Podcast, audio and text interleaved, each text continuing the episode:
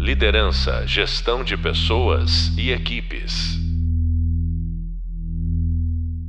Olá, estudantes, ouvintes. Estamos aqui com mais um podcast para que vocês possam alargar né, o conhecimento de vocês.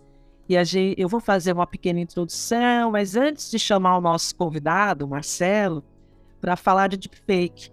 Mas antes, antes de tudo, eu vou apresentar. Uh, porque é né, importante, eu fiz um resuminho né, do, currículo dele, que é extenso. Mas ele é jornalista, então o jornalista Marcelo de Matos Salgado é doutor pelo programa Tecnologias da Inteligência e Design Digital, o TID, da PUC de São Paulo. Ele é mestre em comunicação pela Faculdade Casper Libero e pós-graduado Lato Senso. Já foi assessor de imprensa, analista e professor de graduação e pós-graduação ele estuda, entre outras coisas, a crise de narrativas e de confiança, pós-modernidade, mudanças e tensões identitárias e o aumento da polarização ligado a tecnologias digitais. Sua dissertação foi escolhida pela Casper para participar do Prêmio Nacional da Compós, para quem não sabe, Compós é onde junta todos os programas de pós-graduação do Brasil inteiro. E sua tese uh, representará a PUC São Paulo em pelo menos um prêmio em 2023. Boa sorte nessas uh, premiações, Marcelo. Mas eu vou fazer primeiro um resumo da história de quem cunhou a expressão de fake. Esse resumo foi feito pelo, por Ronaldo Gogoni. Em dezembro de 2017, um usuário do Reddit, utilizando ferramentas de inteligência artificial e aprendizado de máquina de, máquina de código aberto, como o Keras e o TensorFlow, esse último do Google, inclusive, criou um algoritmo para treinar uma rede neural e mapear o rosto de uma pessoa no corpo de outra, frame por frame. Ao invés de usar edição manual, como antes todo mundo fazia, né, o usuário, através da ferramenta, e ele pôs o nome, recebeu o nome então de deepfake, precisa apenas de uma fonte para reconhecer o modelo do rosto da vítima, mapear a estrutura da cabeça, que eles chamam de cabeça destino, e fazer a sobreposição. O software é capaz de ajustar a movimentação do vídeo original ao novo rosto, e isso inclui expressões faciais e movimentos labiais. Lógico que a gente sabe que antigamente os, os, as deepfakes eram bem toscas, né? Eram bem tecnicamente muito mal feitas, inclusive a questão dos movimentos labiais, eles ficavam meio borrados, né? A boca, assim, os lábios. Depois foram melhorando, que conforme os, os, os aplicativos vão né, crescendo e desenvolvimento, eles melhoram muito essa, essa aparência e vai ficando cada vez mais, é, tecnicamente, né? Vai ficando cada vez mais próximo, né? De, de algo é, bem feito e que possa mesmo enganar. Mas eu já falei de deepfake no, no e-book que vocês já leram, né, uh, estudantes, e também na, na videoaula. Mas é sempre bom ouvir de outros autores, por isso que eu chamei, então, o Marcelo. Uh, Marcelo, no artigo com a Lúcia Santaella, vocês informam que a deepfake é uma manipulação audiovisual que se baseia nas tecnologias de deep learning e machine learning. Podemos dizer que a deepfake é feita por meio de algoritmos. Mas você pode explicar melhor para nossa classe? Sim, claro. Primeiro, bom dia, uh, boa tarde, boa noite para todos. Uh, obrigado pela, pelo convite, Magali. Uh, obrigado pela, pela atenção dos alunos e vamos aprender mais um pouco todos nós aqui sobre o assunto. Uh, pois é, a deepfake é tipicamente forjada com os algoritmos de deep learning. Por quê? Porque é um empreendimento mais complexo, né, de forma geral. Afinal, você está tentando enganar, uh, em teoria, a outra pessoa, pelo menos criar uma manipulação audiovisual que é uma, uma descrição bastante sintética né, sobre o que é uma, uma deepfake. É uma manipulação audiovisual. Que pode, pode ser uma imagem, Pode ser um vídeo, só que quando você fala de vídeo, você já está falando necessariamente de áudio também. É, e você pode, esse, essa criação de uma deepfake por meio de uh, algoritmos de, de, deep learning, uh, tipicamente acontece por meio de três redes neurais, que a gente pode detalhar mais adiante. São as redes adversárias generativas, as neurais convolucionais e também as neurais de longa memória, um pouco menos importantes, mas, uh, mas também tem seu papel. Uh, aí, claro, a gente uma pergunta puxa a outra. Então a gente pode perguntar assim, o que, que são as, re as redes neurais? O interessante é isso, que aí entra na discussão sobre a inteligência artificial, até as definições mais básicas. Né? As redes neurais, elas tentam, a rigor, simular, em parte, o funcionamento das redes neurais biológicas do, do cérebro humano. Então você tem uh, uma arquitetura que procura copiar o cérebro humano a respeito de como as células nervosas do, do cérebro conversam entre si, as células biológicas, né, as células humanas. E aí você vai para dentro do computador, para dentro do, do, Deep Learning, por exemplo, que é um tipo um subtipo de Machine Learning, uh, de, um subtipo de aprendizado de máquina, Deep Learning mais complexo. E aí você tem essas, você vai treinar essas redes neurais artificiais para que elas se comuniquem entre si, elas possuem várias camadas, no caso do Deep Learning, para resolver tarefas mais complicadas do que seriam capazes de resolver com o Machine Learning. Então a diferença, é, uma das diferenças essencial entre uma das diferenças essenciais entre o Deep Learning e o Machine Learning é que o Deep Learning é mais complexo, está disposto e capaz de fazer, uh, cumprir tarefas mais complexas, agir em mais camadas e permite processos comunicacionais mais complexos. Isso mesmo, Marcelo. É, essa, você falou bem, né? Você falou que simula em parte, né? Exatamente porque não dá para simular totalmente. E essa questão da, da, de ser sintético, né? Isso é importante a gente explicar também para a classe. Mas eu queria também que você, uh, além da, da, questão sintética, que você mostrasse quais são os diferentes, né? Uh, tipos de deepfakes e, e, e, também quais são as aplicações práticas desses deepfakes, né? No, no nosso dia a dia. Tá certo. É, há maneiras de classificar os tipos de, de fakes, né? Se a gente estiver falando uh, tecnicamente, em termos estritamente técnicos, os tipos de deepfakes são uh, normalmente uh, considerados a manipulação de fotos, manipulação de vídeos, só que, de novo, a manipulação de vídeos também inclui a manipulação de áudio, né? E outra forma mais específica de categorizar os deepfakes é a respeito do, do que eles estão tentando manipular. Então, se é um deepfake de rosto, de corpo, ou até um de voz, né? E, e um deepfake até de texto é possível. Você tentar fazer o quê? Você tentar simular o estilo de um escritor.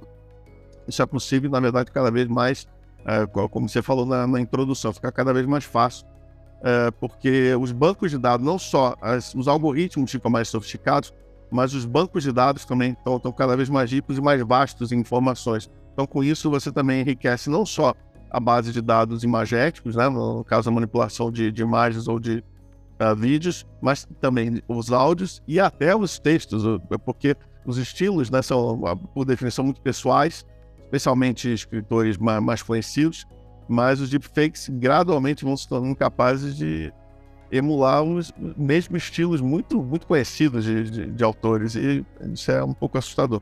Essas aplicações uh, mais práticas do, dos deepfakes é, elas são muitas vezes, claro, éticas, em outros casos criminosas. Você tem mil exemplos disso. Né? Então, no caso, você pode ter um deepfake de voz que pode ajudar numa dublagem publicitária de forma inofensiva, é, ou até um assistente de voz no, no aplicativo, é, ou quem sabe até num chat. Você está fazendo uma compra no supermercado e tem aquele chat ali no canto no site. Está no site do supermercado. Tem aquele chat ali no canto. Esses chats usam a inteligência artificial, estão ficando cada vez mais sofisticados incluem é, a manipulação de texto, né, para simular que a pessoa está conversando com você de fato. Essa simulação está cada vez mais sofisticada, mas também, em alguns casos, você pode ter um áudio, né, uma voz que vai falar que você, a experiência vai ficar mais humana, mais, mais interativa, mais intimista. E nesse caso, você é inofensivo. A, a princípio, é inofensivo você criar, fazer um deepfake de uma voz para você colocar num site supermercado para tornar a experiência mais interessante. Uh, você tem, claro, um uso básico do, do deepfake, uma aplicação prática, um tipo de aplicação prática muito comum é o vídeo de humor. Uh, você tem, e no caso do humor, aí é um terreno cinzento, porque você pode ter humor inofensivo de fato, que apenas quer provocar umas risadas e que não vai envolver o propósito de humilhar ninguém, nenhuma malícia, por assim dizer, uma difamação.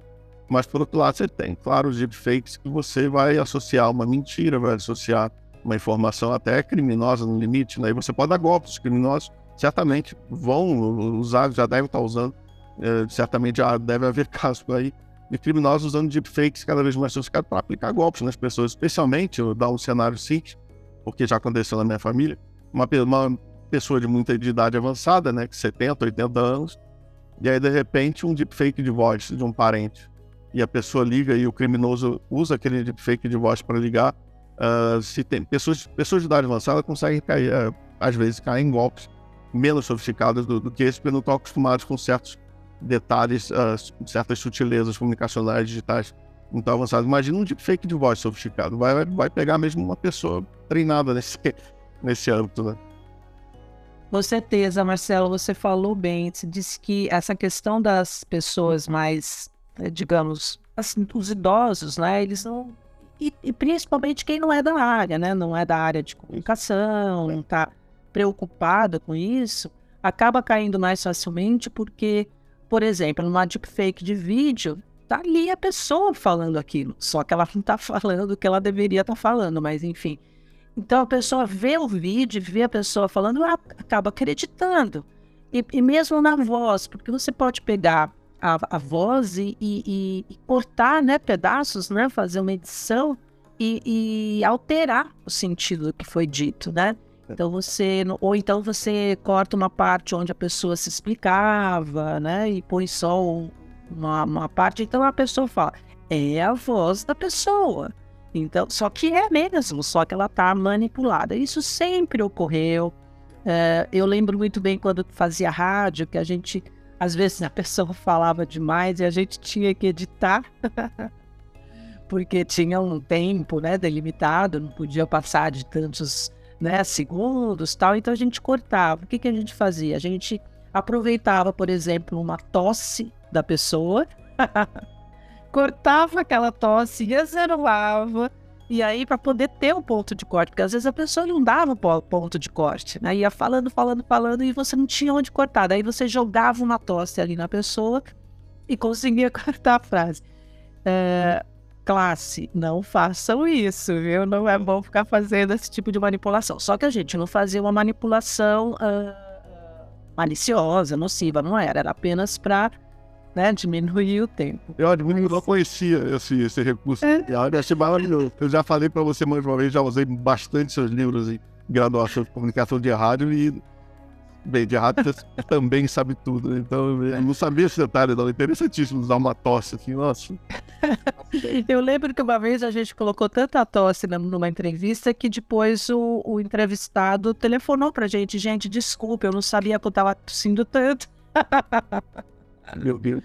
Mas o pessoal, os estudantes, não façam isso. A gente só faz quando a gente quer diminuir mesmo o tamanho, né?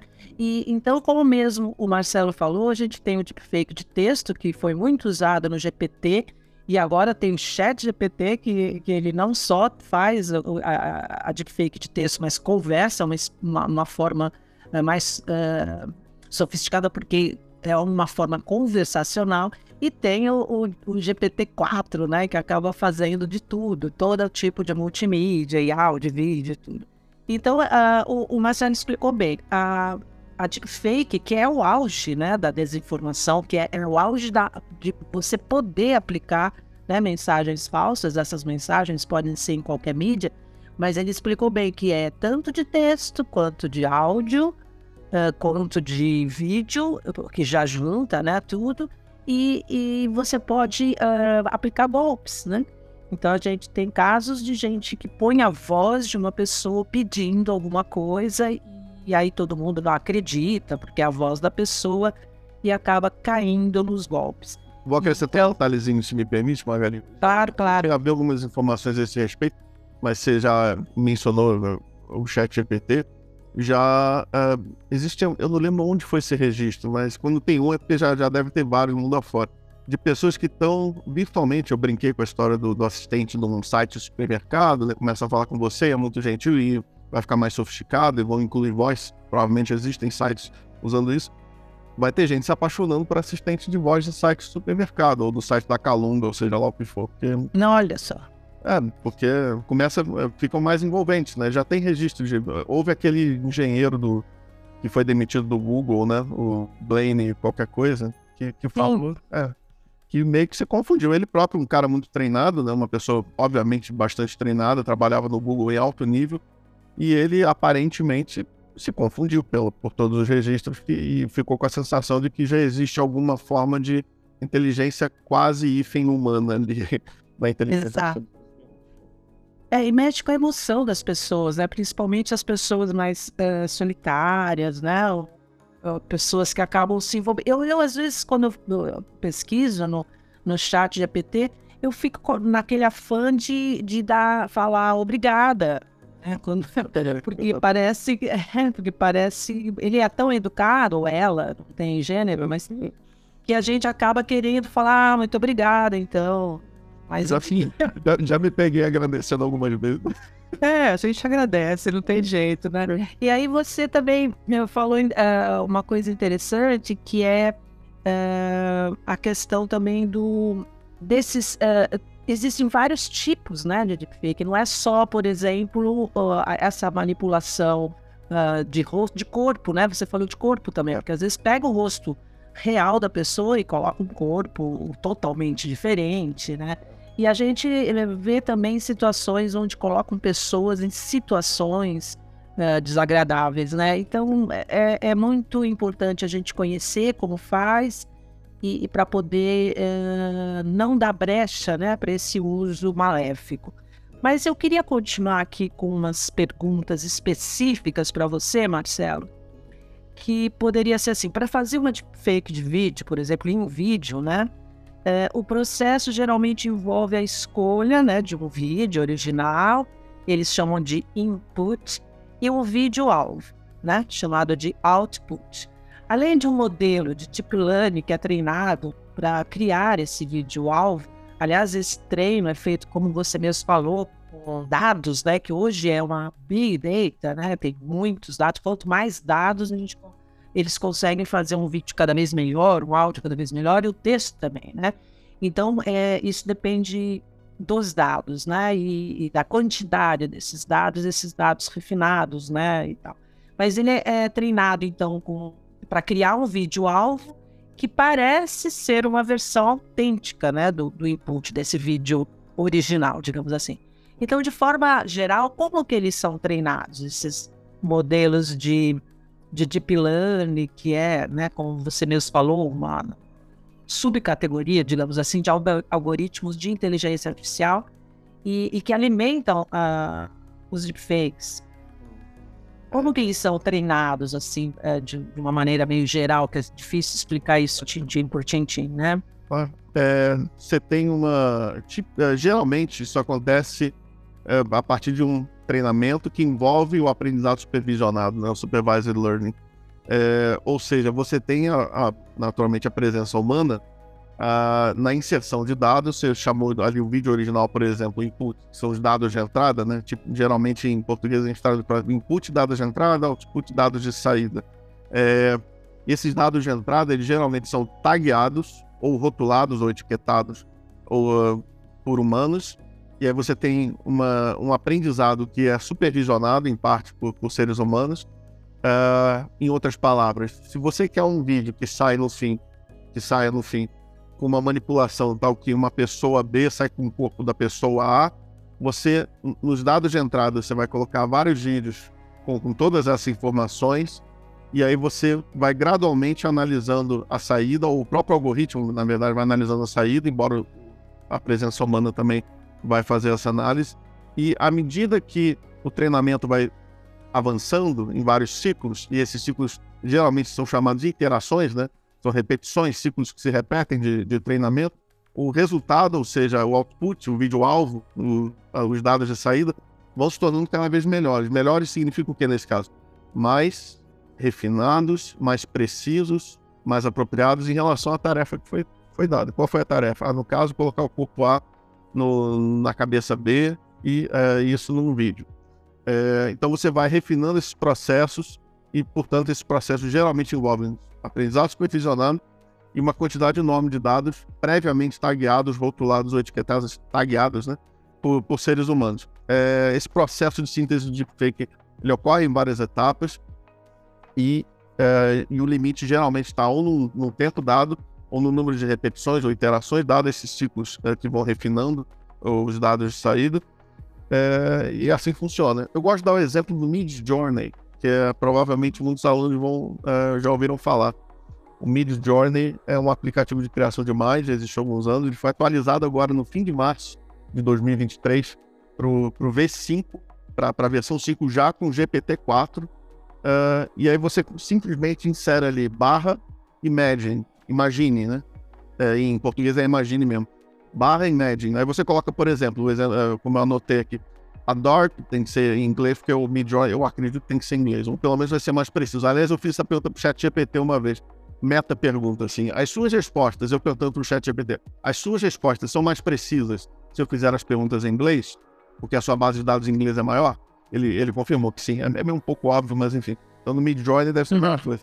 Então eu coloquei aqui, ó, slash, né, barra imagine a dark wooden chair in the middle of a low light squared room with navy blue walls and no window. Quer dizer, uma cadeira escura de madeira escura no meio de um quarto uh, quadrado uh, com paredes de pouca luz e paredes azul navy, né, que é o azul escuro e sem janelas. E aí você concede essas informações e, e o, o aplicativo, por meio de inteligência artificial, dados previamente tagueados, ele vai te dar um resultado. Aliás, ele vai te dar vários resultados. E aí você clica em cima de um desses resultados, e aí já é o supervisor, você já está supervisionando o processo criativo seguinte, e ele te dá mais imagens a partir daquela que você apreciou um pouco mais, daquela que você escolheu. Então, um processo em várias etapas. Chama-se Mid Journey. Caso algum aluno não conheça, M de Maria I D Journey é J-O-U-R-N-E-Y, Mid Journey. Você vai precisar do Discord, vai conseguir produzir algumas imagens de graça. Por quê? Eu vou passar a informação final. O Midjourney, uh, no início de abril de 2023, ele percebeu o seguinte, que havia muita gente criando contas gratuitas de maneira ilegal e sobrecarregou o sistema. Então agora estão cobrando. Mas se você criar conta, você vai ter um limite de, de imagens uh, gratuitas ainda, enfim. E também, é, o, muita gente está dizendo que o Midjourney tem sido usado para criar deepfakes. E a empresa está assustada com isso, para tomar os processos, né? Então... Com certeza, dá para criar tipo fake, com certeza, né? E aí você estava falando, explicando, daí eu me lembrei da situação também que eles fazem é, rostos ou corpos falsos também, né? Uma mistura de vários, várias carinhas e vai formar uma nova cara, né? Um novo rosto. É. Então também tem isso, né? Para a classe ficar sabendo que você pode criar, por exemplo, o olho de um, a boca do outro, o nariz do outro e formar essas. Seria a, as imagens. A gente pode dizer que são as imagens sintéticas, né? Uhum. Eu vou, se me permitirem, é, para aqueles que estiverem visualizando é, podcast, o podcast também vai estar sobre, sobre não, é só eu pretendia compartilhar uma imagem que eu fiz no Midjourney, muito interessante. É um negócio fabuloso, a qualidade é, é incrível, mas eu sugiro realmente que, é, que fussem o, o Midjourney, porque é, é fantástico. Dá, dá para você criar imagens incrivelmente convincentes para uso publicitário, né? Já tem muitos jornalistas usando, você não precisa mais de banco de, de imagens. Uh, já, Nossa. Existem bons, bons bancos de imagens gratuitos na internet há muito tempo. Mas você não precisa nem mais disso. E se você souber fazer a pergunta certa, essa é a grande questão, acho, uma das grandes questões lá, saber fazer as perguntas certas. Porque as ferramentas não estão sendo dadas, então quem souber fazer as perguntas certas e tiver acesso às ferramentas e souber usar minimamente as ferramentas, vai, vai se dar muito bem. É... é, e você pode ir refinando, né, o pedido. Você pode pedir, ah, mas coloca um pôr do sol mais vivo. É. Aí vai refinando a, a imagem que você quer. Tem mais ainda, Magri. Você pode, perdão interromper, você pode acrescentar assim: estilo mangá, estilo Marvel Comics. Você pode ser específico, estilo Van Gogh, Early Van Gogh, Van Gogh na primeira fase. É, ou estilo Fuji, filme Fuji, tal, tal, tal. É incrível, é muito. É incrível. Essa questão do estilo é, é, uma, é uma questão também forte quando você tem deepfake de texto, né? Uh, coisa que o GPT já fazia lá em 2019, até antes, uh, você pedia, você punha uma frase e pedia para continuar a história com o mesmo estilo do autor. Uh, aí eu fico pensando, será que se eu coloco uma, uma, uma, frase minha, vai ter o meu estilo? Acho que eu não tenho um estilo assim tão. Uh, porque tem que ser um estilo muito característico para que ele continue, porque quem tem um estilo normal de escrita não é tanto, mas tem gente que tem realmente um estilo muito característico, né? Muito personalista. Mas a questão do estilo é muito importante também, principalmente uh, quando você pede uma imagem, por exemplo, ao estilo de, de, de tal uh, autor. Agora eu fico pensando, nossa, uh, os trabalhadores, né, por exemplo, os, os, profissionais da fotografia, né, você comentou da, das fotos de, de publicidade, que é onde o, o fotógrafo ganha mais, né, porque, é, obviamente, para propaganda e publicidade é onde ele ganha mais com suas imagens. Então é uma questão, acho que talvez para um outro. É como o mercado de trabalho é afetado por isso tudo, né? Aí é um buraco profundo, nossa. É um buraco profundo. Mas eu voltando à questão mais técnica, Não. Marcelo, que é a, a, acho que é a questão também que, que pode ajudar a classe dos estudantes ouvintes. Né? Uh, falando em ouvintes, depois você pode mandar a, a imagem para mim, eu coloco lá no, na, na parte visual do nosso curso. É, com devido crédito. Essa questão do crédito também é uma, é uma, questão que daria um outro podcast, né? questão dos autorais. É. Nossa, é verdade. É, porque ah, muitas vezes você pergunta alguma coisa, pede alguma coisa para a inteligência artificial, ela devolve e não tem fonte, né? Então, uh, não dá para você saber de onde que ele tirou. É uma, na verdade, é uma grande mistura, né? Uma mescla de de, de informações que ele traz e aquilo que você falou, quanto mais dados, melhor vai ficar a resposta. E sabendo perguntar, inclusive. Então, quero perguntar uma parte mais técnica aqui, porque é, pode ajudar um pouco também a classe. Por exemplo, aquelas redes generativas adversárias, né, que são chamadas de GANs na, na, na sigla, e as redes neurais convolucionais, que são as CNNs, né, são os algoritmos de deep learning mais comuns usados na criação de fakes, assim como você falou. Mas essas tecnologias permitem encontrar padrões complexos em dados estruturados, como imagens e vídeos. Mas eu, eu queria que você explicasse um pouco melhor como elas funcionam assim de forma geral, tanto as GANs quanto as CNNs, né, as redes generativas adversárias e as redes neurais convolucionais. Então, se você puder refinar um pouquinho mais essa ação, Marcelo, seria bom. Tudo bem. Eu, eu passei um bom tempo é, exatamente refinando, como aqui são questões mais técnicas, eu mesmo anotei de forma mais sintética, mais sucinta, para tentar contribuir de maneira mais eficiente aqui com a aula, né? Bem, então eu mesmo tenho as minhas anotações aqui, eu vou recorrer a elas. Uh, no caso das GANs, que são as redes adversárias generativas, elas têm uma abordagem, ela são uma abordagem mais recente, aprendizado profundo, então é importante entender isso, a tecnologia mais recente. É, elas são usadas, elas têm uma natureza dupla, isso aqui é interessante sobre as GANs, uma natureza dual. Elas têm é, uma propriedade de geração de novos dados, como imagens, músicas ou, ou texto, a partir de conjuntos pré-existentes. Então, dentro das GANs, redes adversárias generativas, você tem duas facetas, duas faces, que trabalham conjuntamente. A primeira face gera dados, a partir de conjuntos de dados pré-existentes, da, da, das bases de dados inseridas, né, o input é, no processo. Então, primeiro um gerador e, em segundo lugar, um discriminador. Discriminador é uma palavra feia, discriminação. Discriminação é separar, diferenciar, né? Então, você tem um gerador de dados e você tem um discriminador, e eles concorrem entre si dentro da GAN. Por isso que a GAN é tão importante, porque ela já tem duas propriedades fundamentais dentro de si. Então, primeiro você gera dados, depois você discrimina, separa, diferencia esses dados. Diferencia do quê? Diferencia do quê? Entre o que é verdadeiro e falso. Entre o que é real e aquilo que é, é falso. Mas real e falso em relação ao quê? Em relação à tarefa que foi dada a, ao processo algorítmico.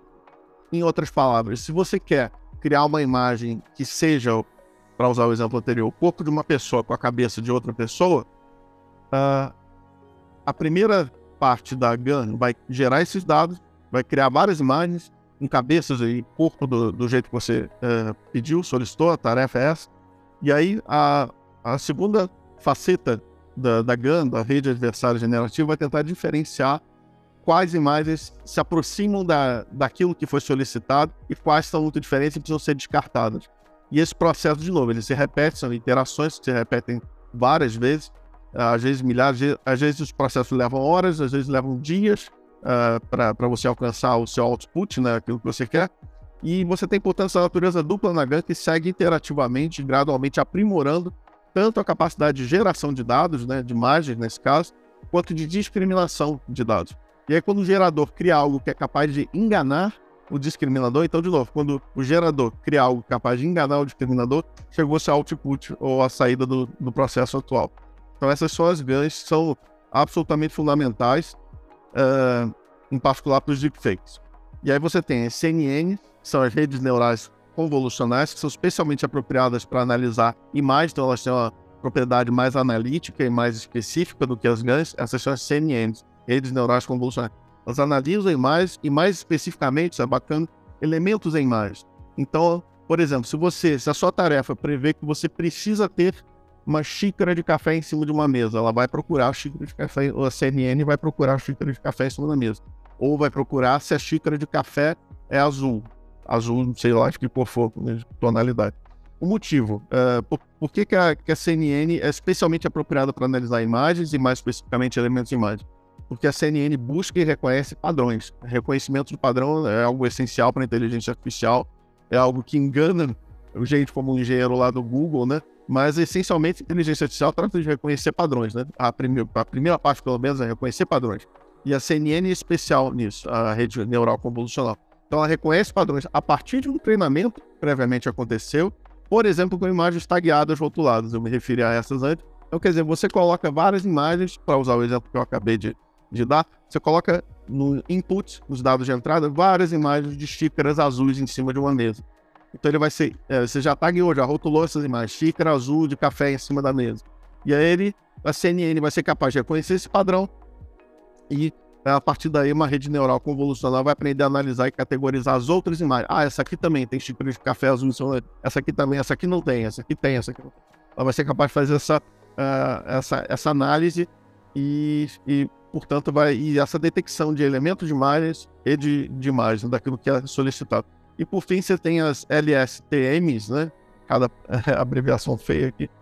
A CNN é mais bonitinha. A LSTM, as redes neurais de longa memória.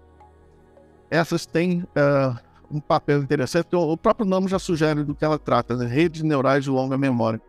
É que quando você, especialmente quando você lida com um processo mais complexo, que é o caso em deep learning e e é o caso geralmente em deepfake, que você, de novo, está tentando enganar a percepção no ser humano, uh, é um processo complexo.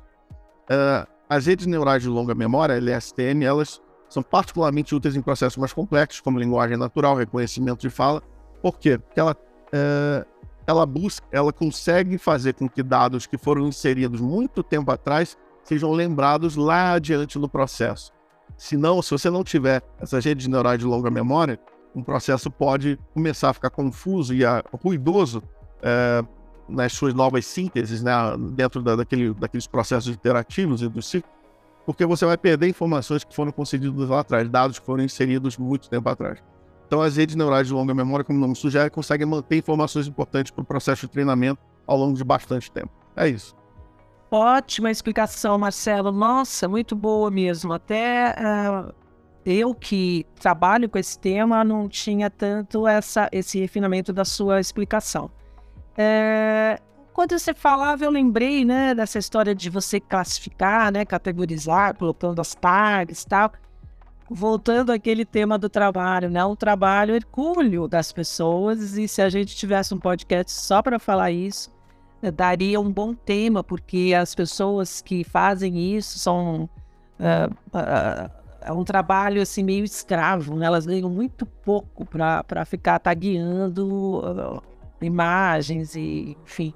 É, então, às vezes as pessoas pensam que tudo é feito por automaticamente pela inteligência artificial, mas tem também o humano por trás fazendo esse trabalho duro, né?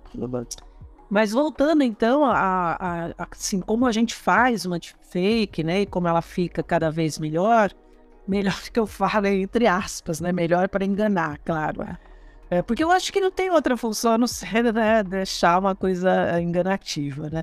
Mas aí eu queria te perguntar, uh, assim, é preciso uh, entender, por exemplo, quem vai fazer uma deepfake, né? É preciso entender de edição para incluir, por exemplo, ajustes de iluminação, sombras, texturas da pele e quais outras características ainda para garantir que a deepfake pareça autêntica? Vamos supor, quem está fazendo ali uh, e, e, ele vai pedindo essas coisas, como é que funciona essa parte de edição desses ajustes?